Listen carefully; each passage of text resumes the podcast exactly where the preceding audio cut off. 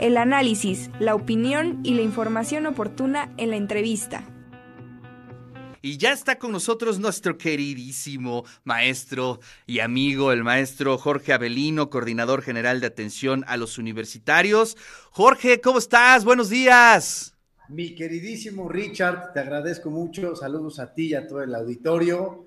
Y aquí estamos en la oficina dándole duro con todo, mi querido Richard. Eso, eso. Oye, cuéntanos un poquito cómo les fue ayer en la gira en Tecamachalco, Tehuacán. Qué buenas noticias. La verdad es que cuando uno lee estas notas, pues este, indudablemente nos sentimos orgullosos de nuestra universidad y de todo lo que se genera eh, al interior del Estado, que es importantísimo, maestro.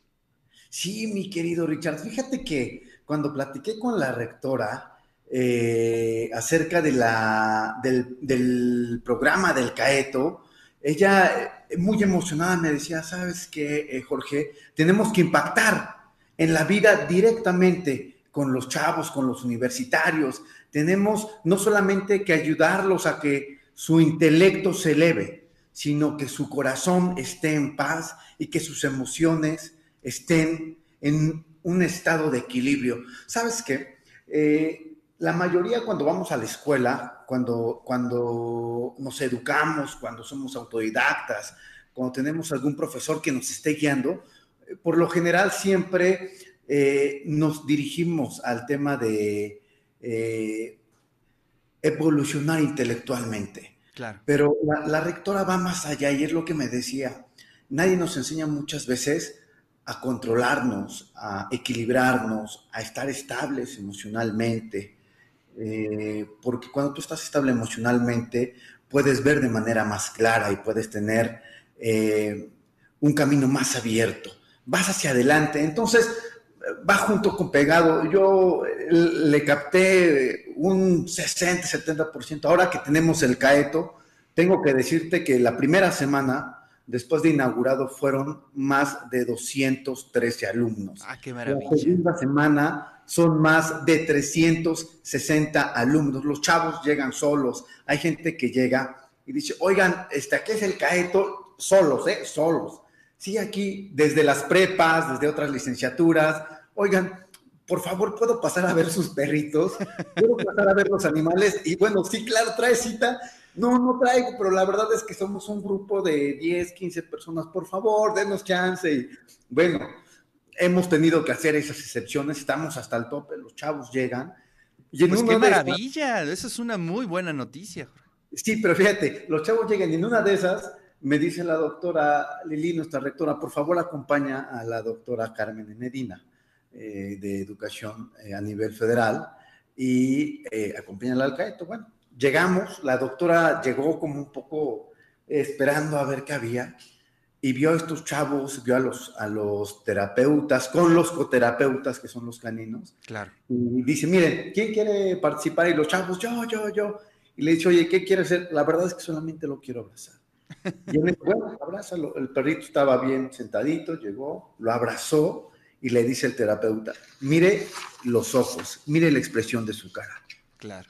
La chica, de verdad, con una lágrima en la cara, y le dice el terapeuta, ¿todo bien? Dice, es que extraño mucho a mi familia, pero sobre todo a mi mascota, a mi perrito. Pues y la verdad que esto me, me, da paz, ¿no? Y, y, y, eso ha estado pasando, y bueno, hicimos eh, un convenio con la Facultad de Veterinaria, ahí la, la, rectora nos apoyó para todo este proceso, entre el CAETO, y la facultad y vamos a tener un trabajo muy fuerte allá y también en otras unidades regionales ya no los han.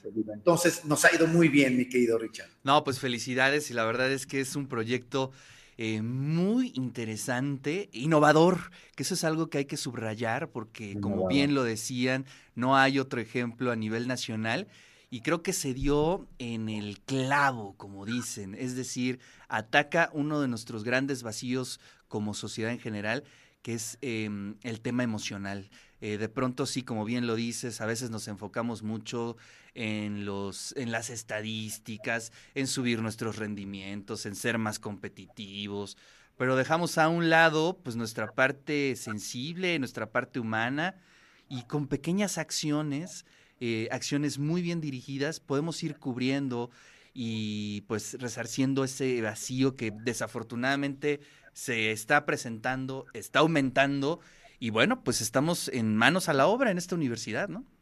Es correcto, así es, mi queridísimo Richard, y por eso salto rapidísimo a otro punto. Los queremos invitar a las actividades institucionales eh, en el marco del 19 de octubre, del Día Mundial de la Lucha contra el Cáncer de Mama. Eh, la institución está haciendo grandes esfuerzos para que eh, se puedan hacer cursos, talleres, conversatorios acerca de cómo prevenir el cáncer de mama. Entonces, el día de mañana, fíjate que eh, a mediodía, aquí enfrente de la Torre de Gestión Universitaria, vamos a realizar una toma de fotografía de un listón que como lo pueden ver ahí es un listón rosa, pero un listón humano. Vamos a hacer eh, una toma de fotografía para concientizar, para dar inicios. Nuestra querida rectora, con su sensibilidad, va a ser quien va a dar la inauguración a la conmemoración de este día. Vamos a tener varias actividades. Aquí en la Torre de, la, de Gestión Universitaria se va a presentar una exposición de fotografía que se llama Testimonios de la Vida y eh, después vamos a tomar la foto, eh, va a ser una foto con un dron y de ahí eh, los demás pueden ir viendo y ubicando que va a haber otras actividades, actividades. En Ciudad Universitaria, el taller Estrategias Sororas frente al cáncer de mama y técnicas de exploración con un simulador, eso va a ser en la Facultad de Administración, se van a repartir lazos a los alumnos en su plaza cultural, también va a haber un conversatorio acerca de sobrevivir eh, ahí en el auditorio Luis eh, Aguilar Villanueva en la Facultad de Administración, otra conferencia. Eh, en la Facultad de Enfermería va a haber una ponencia que es detección oportuna de cáncer de mama, un rally de promoción a la salud, un escaneo de mamas, eh, y en el hospital universitario también tienen algunas conferencias como importancia del manejo nutricional en el paciente con cáncer, una conferencia sobre la importancia del acto de contención en pacientes oncológicos y eh, una conferencia acerca del cáncer más allá de la enfermedad. Ahí en el aula magna del hospital universitario tenemos varias actividades, creo que es importante que las conozcan, que participen eh, y que tanto hombres como mujeres estemos al tanto de esto y estemos siempre cuidando de las mujeres tan bellas. Así ¿Eh? es. Entonces, eh, va a haber este tipo de actividades eh, a partir de mañana, mi querido Richard. Maravilloso, sí, prácticamente en todas las unidades académicas, desde nuestra administración central, se llevarán a cabo este tipo de activaciones, conferencias, porque no hay que perder de vista que la información es la clave, eh, Jorge. Es decir, mientras uno tenga la información y el hábito de eh, hacer los exámenes de manera regular, pues todo eso, eh, digamos, se puede prevenir. Y eso es algo que no podemos dejar de, de, de tener en nuestras vidas cotidianas, en nuestra agenda personal, porque bueno, pues de ahí depende nuestra vida prácticamente. Es correcto, así es. Por eso se está invitando a que participemos en estas actividades en la página de la CEGAU, de la Coordinación General de Atención a los Universitarios. Va a aparecer el programa completo y bueno, ojalá y podamos invitar a nuestras compañeras, a nuestros compañeros, a que todos también podamos eh, obtener un poquito más de información acerca de la prevención del cáncer de mama. Así es.